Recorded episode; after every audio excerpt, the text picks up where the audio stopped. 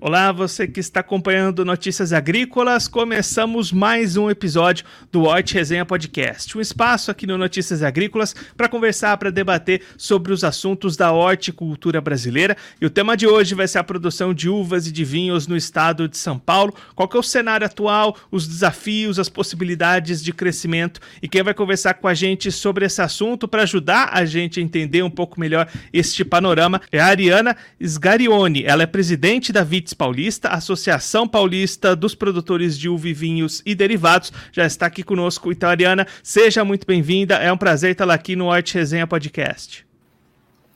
Oi, tudo bem, Guilherme? Obrigada pelo convite. Agradeço e a oportunidade também de falar um pouco sobre esse setor que é tão importante para muitas famílias aqui do estado. Ariana, antes da gente ver como é que está esse cenário de hoje, vamos olhar um pouquinho para trás de como já foi esse cenário de uvas e de vinhos aqui em São Paulo, que já foi um dos, se não o principal estado voltado à produção de uvas e de vinhos aqui no Brasil, né? É, na verdade, é, as primeiras videiras, né, trazidas da Europa para o Brasil foram implantadas aqui em São Paulo, né, ali na, na antiga capitania de São Vicente uh, em 1530 e pouquinhos, assim. Então, né, a gente diz que São Paulo foi o berço da vitivinicultura brasileira. É óbvio que depois, com a parte da imigração, né, especialmente com a chegada dos, dos italianos e alemães, isso se deslocou um pouco para o Rio Grande do Sul, né? Então, para a região sul do país, que aí a gente tem todo o desenvolvimento, como é hoje ainda a região mais fortalecida da vitivinicultura brasileira. Mas o berço foi aqui. E aí, o que, que aconteceu desse de a gente ser o berço da vitivinicultura do Brasil até a gente chegar no que a gente tem hoje? O que, que teve esse enfraquecimento para a gente perder essas posições, até olhando para o Rio Grande do Sul, como você comentou? É, na verdade, assim, é, com esse deslocamento, né, com a, com a grande implantação e cultivo de, de uva no Rio Grande do Sul, a produção de vinho, São Paulo ficou mais com a produção de uva de mesa. Porque a gente aqui tem né, a, a, a nossa capital, né, maior, um dos maiores polos consumidores da América, né? Então, a, a gente ficou muito. a gente ficou com a produção da uva de mesa, né? Uva para consumo in natura. Por exemplo, a uva Niágara, que é muito forte aqui na nossa região. E por quê? Essa uva é uma uva mais sensível, uma uva que tem uma aptidão muito boa aqui para a região, né? Então ela vai muito bem aqui, tem uma qualidade muito boa e é uma uva que é mais sensível para transportar. Então é sempre importante que ela tenha, esteja mais perto né, do, do mercado consumidor. Então, São Paulo, desde então, ficou muito reconhecido como produtor de uva de mesa para consumo in natura. E isso, por um lado, foi muito bom, porque é, é, importante, né? A gente ter essa produção também, né? Compõe o cenário vitivinícola nacional, mas, por outro lado, a gente ficou um pouco menos fortalecido em relação à produção de vinhos. Por quê? É, aqui a gente tem grandes invasadoras, né? Tem, temos grandes indústrias invasadoras de vinho no nosso estado, mas é, com o deslocamento da produção de uvas para processamento para o Rio Grande do Sul, muitas dessas indústrias deixaram de produzir aqui em São Paulo, passaram a produzir os vinhos no Rio Grande do Sul e apenas invasar aqui em São Paulo. E aqui os vinhos que eram produzidos eram muito dessas variedades de mesa que era o que tinha cultivado aqui.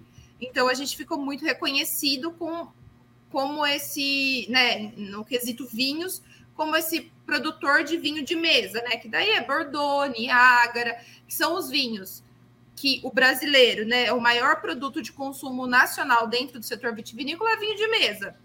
É, ainda dentro desse cenário, a gente está vendo algumas mudanças, mas ainda o que sustenta a indústria vitivinícola nacional é o consumo do vinho de mesa mas é, nós perdemos um pouco essa, esse protagonismo dentro da indústria vitivinícola por conta dessas razões que eu disse. E aí a Ariana tem tido um movimento crescente cada vez mais para tentar resgatar essa produção de vinhos aqui em São Paulo, né? Isso. Então, é, a gente dentro desse cenário, né, uh, de ter muita produção de uva de mesa, de ter a produção também do vinho de mesa, um vinho mais artesanal, né? Uh, temos esse reconhecimento, em especial em duas regiões. Na verdade, eram quatro regiões produtoras mais consolidadas dentro do estado de São Paulo. A gente tem a região de Jales, né, noroeste paulista, São Miguel Arcanjo e Jundiaí São Roque. Jundiaí e São Roque são dois polos grandes de vitivinicultura aqui do estado, que mesmo com esse deslocamento para a região sul do país, a gente viu que esses polos continuaram fortalecidos, tanto no cultivo de uva quanto no cultivo de vinho quanto na produção de vinho. E, e depois de uns 20 anos para cá, é, a Ipamig, né, a empresa agropecuária de Minas, é, eles desenvolveram uma técnica de cultivo que ela permite que a gente, ao invés de ter a colheita da uva na época do verão, que é a época mais chuvosa, a gente faça essa colheita, direcione ela para o inverno que é uma época mais seca, que não tem tanta chuva, que a gente consegue uma maturação melhor na, na planta, né, na uva. Então, a gente tem uma uva mais madura e, consequentemente, um vinho com maior valor, é, maior qualidade também. Então, é, a partir do desenvolvimento dessa técnica, a gente conseguiu trazer novamente para o estado de São Paulo, né? Essa técnica permitiu que fosse né, é, novamente sediada assim, no estado de São Paulo a produção de uvas vitis viníferas, né? Que são as uvas para processamento, que tem esses vinhos que a gente produz os vinhos finos, né? Que são esses vinhos de renome internacional. E a partir disso a gente viu que algumas empresas começaram a despontar com vinhos de altíssima qualidade. E aí a gente viu novas regiões que nunca foram produtoras de uva e historicamente, né? Mas a gente viu essas regiões se despontarem e começarem a produção de uvas e de vinhos de altíssima qualidade. E aí, então, a gente percebe uma nova fase de ascendência da vitivinicultura paulista, porque a gente conseguiu ver novas regiões, por exemplo, a gente tem Ribeirão Preto, uma região super quente, mas despontando com isso, Espírito Santo do Pinhal, Alta Mantiqueira, ali perto de Campos do Jordão, é... enfim, outras regiões também, Penápolis, Noroeste Paulista. Então a gente viu essa nova essa nova fase acontecer, esses novos vinhos despontarem e, é, e começou a colocar novamente São Paulo dentro da, de um cenário de maior visibilidade com produtos de altíssima qualidade. E isso fez com que as próprias regiões tradicionais, que antes é, tinham um tipo de produto, não um vinho de mesa, um vinho uh, com um ticket médio mais barato, começou a fazer com que essas regiões também se movimentassem nesse sentido para a produção de vinhos de mais é, de altíssima gama também, né? Então a gente vê tanto o despontamento dessas novas regiões, né, a ascendência dessas novas regiões, quanto uma remodelação das regiões tradicionais, o que está colocando São Paulo novamente, então, nesse eixo aí de, de produção de vinhos de qualidade, né?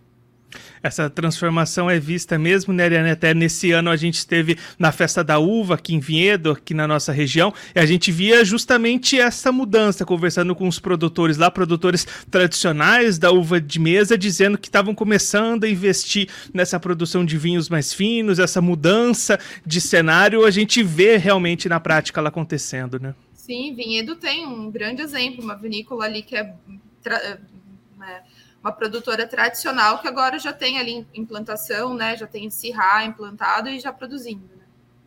E a Helena, hoje, qual que é o papel de São Paulo dentro desse mercado, dentro do cenário dos vinhos? Já tem uma parcela grande, ainda está em crescimento? Como é que é esse retrato de hoje? Então, como eu falei, a gente tem essas regiões tradicionais, né, produtoras, já já tem uma belinha aqui. É, tem essas regiões é, tradicionais, né, produtoras, se remodelando, e a gente tem as novas regiões. E juntando todas elas, a gente já tem mais de 220 vinícolas prontas ou em construção dentro do estado de São Paulo. Ou seja, hoje a gente pode dizer que seguramente a gente tem mais de 220 projetos de vitivinicultura no estado de São Paulo, que muito provavelmente vão atender no turismo. Ou seja, hoje a gente já tem uh, a gente tem uns 40 projetos em implantação e mais uns 100 e 180, mais ou menos, projetos uh, implantados e atendendo no turismo, por exemplo. E aí essa parte do turismo também é um ponto interessante, né? Nesse crescimento do enoturismo, a gente vê muito isso fora do país, na França, Chile também tem isso muito forte, também tem esse crescimento aqui para o mercado brasileiro, então. Tem, porque o, o enoturismo, na verdade, dentro da condição de São Paulo, o enoturismo é uma grande, é, eu, eu na minha opinião, né, é o grande uh, propulsor, será né, o grande propulsor da vitivinicultura nesse segundo momento. Né? Agora a gente tem essas vinícolas em implantação e já iniciando aí no mercado. Mas a gente tem uma característica muito peculiar aqui em São Paulo, porque são vinícolas que não são vinícolas de grande produção, de uma produção de massa, são vinícolas boutiques, vinícolas menores, com uma produção mais especializada, um produto mais. Uh, um produto com uma qualidade superior e que muito provavelmente não vão entrar no, no grande mercado, né? Eu acho que o caminho para essas vinícolas, e é o que a gente tem visto, vai ser levar o consumidor até a propriedade, fazer, mostrar como é elaborado, né, a elaboração do processo, mostrar como que é, se desenvolve a planta, como se faz a vinificação, e aí, né, promover uma degustação para fazer, então, a comercialização dos produtos. Então, na minha opinião, e de outros especialistas que têm estudado isso, a gente entende que o enoturismo vai ser o grande canal de comercialização do vinho do estado de São Paulo. E o que é ótimo, né, porque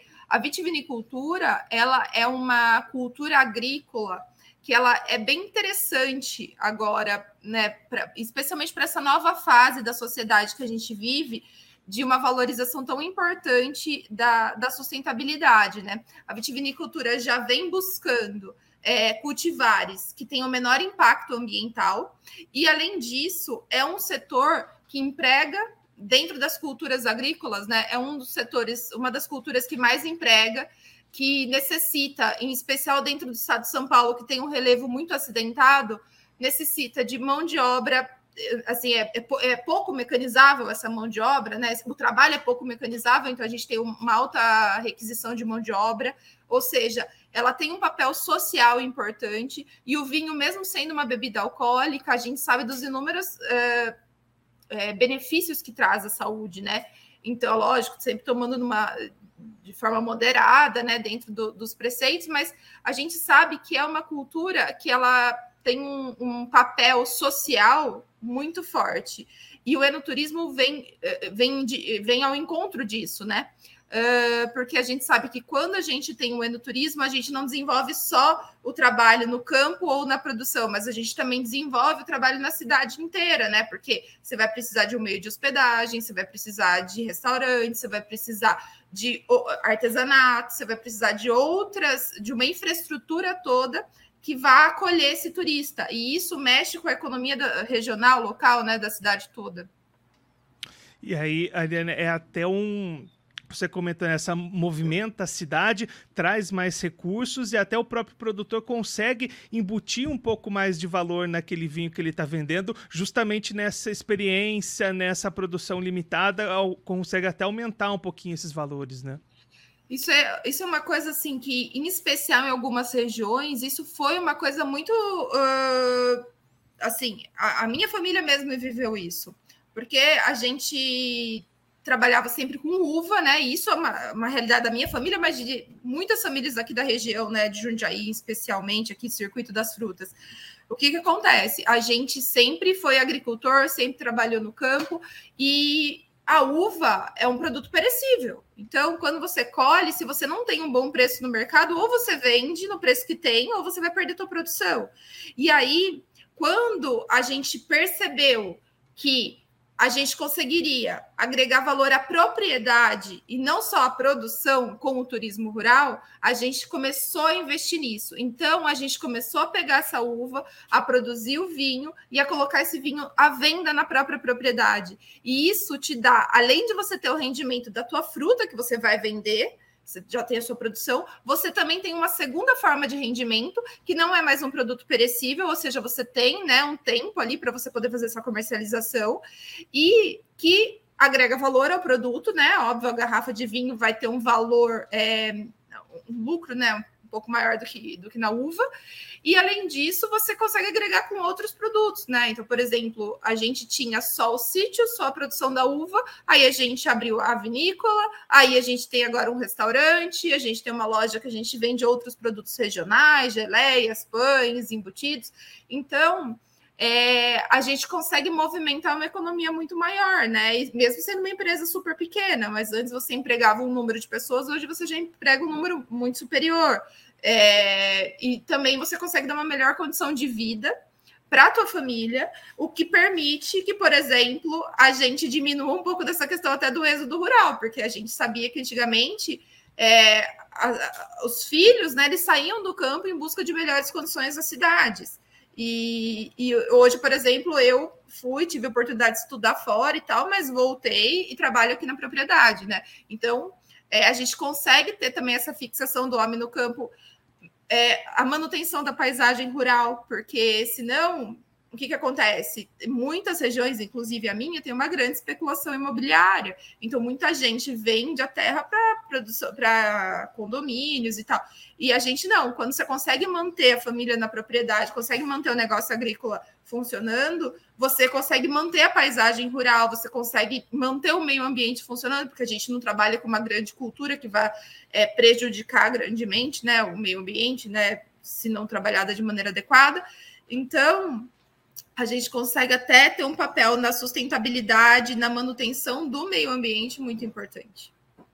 E Ariana, você comentou agora há pouco da qualidade desses novos vinhos paulistas. Como é que isso já tem até sido reconhecido mundialmente através de concursos, de premiações, né? Sim, a gente tem um concurso muito importante no, no mundo, que é o, o, o concurso da Decanter, né? É, na Inglaterra, e a gente tem que, de todos os vinhos né, uh, enviados, né, brasileiros, de todas as amostras brasileiras enviadas para esse concurso, 13% foram vinhos paulistas que tiveram as medalhas, né? Que foram contemplados com medalhas.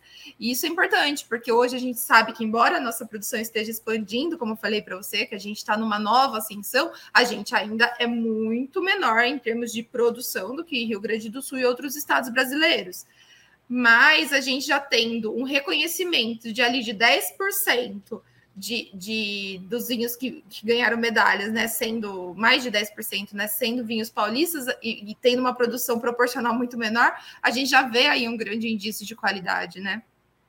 E aí essa próprio reconhecimento vai girando mais a roda, né? Esses vinhos vão se tornando mais conhecidos, trazendo mais movimentação, aumentando a produção, vai indo tudo ali em sequência, né, Ariana? É, na verdade, né, é um grande marketing, né? E é um marketing, é, do meu ponto de vista, assim, muito coerente, porque de fato tem qualidade, né? É um concurso super sério e que reconhece, né? Chancela essa qualidade, né? Mundialmente. Então, isso é uma coisa muito importante.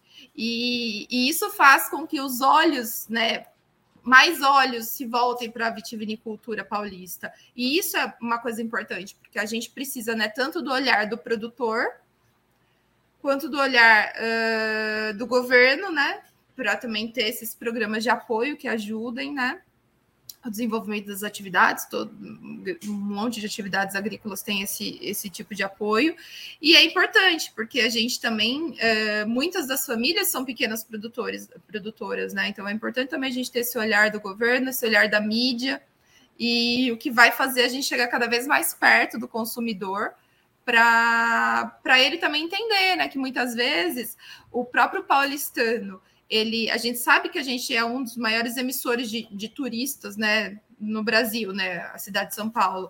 E muitas vezes o próprio paulistano é, busca opções de enoturismo ou no exterior ou em outros estados brasileiros. Enquanto que a menos de uma hora da capital, vou dizer, olha, a menos de duas horas da capital, a gente tem a grande maioria dessas 220 vinícolas já atendendo turista, né?